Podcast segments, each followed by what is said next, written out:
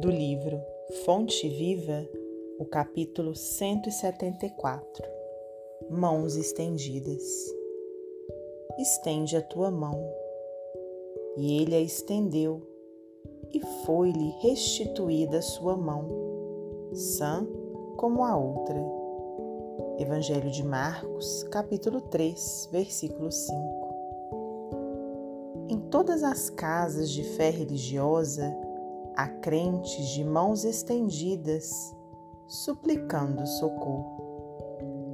Almas aflitas revelam ansiedade, fraqueza, desesperança e enfermidades do coração. Não seremos todos nós, encarnados e desencarnados, que algo rogamos à providência divina, semelhantes ao homem que trazia a mão seca? Presos ao labirinto criado por nós mesmos, eis-nos a reclamar o auxílio do Divino Mestre. Entretanto, convém ponderar a nossa atitude. É justo pedir e ninguém poderá cercear quaisquer manifestações da humildade, do arrependimento da intercessão. Mas é indispensável examinar o modo de receber.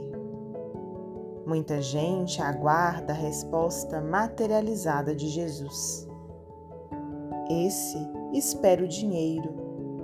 Aquele conta com a evidência social de improviso. Aquele outro exige a imediata transformação das circunstâncias no caminho terrestre. Observemos, todavia, o socorro do Mestre ao paralítico. Jesus determina que ele estenda a mão mirrada e, estendida essa, não lhe confere bolsas de ouro nem fichas de privilégio. Cura, devolve-lhe a oportunidade de serviço. A mão, recuperada naquele instante, permanece tão vazia quanto antes.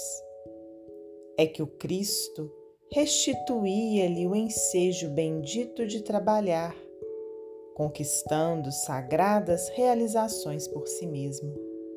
Recambiava-o às lides redentoras do bem, nas quais lhe cabia edificar-se e engrandecer-se. A lição é expressiva para todos os templos da comunidade cristã. Quando estenderes tuas mãos ao Senhor, não esperes facilidades, ouro, prerrogativas. Aprende a receber-lhe assistência, porque o divino amor te restaurará as energias, mas não te proporcionará qualquer fuga às realizações do teu próprio esforço. Emmanuel, psicografia de Francisco Cândido Xavier.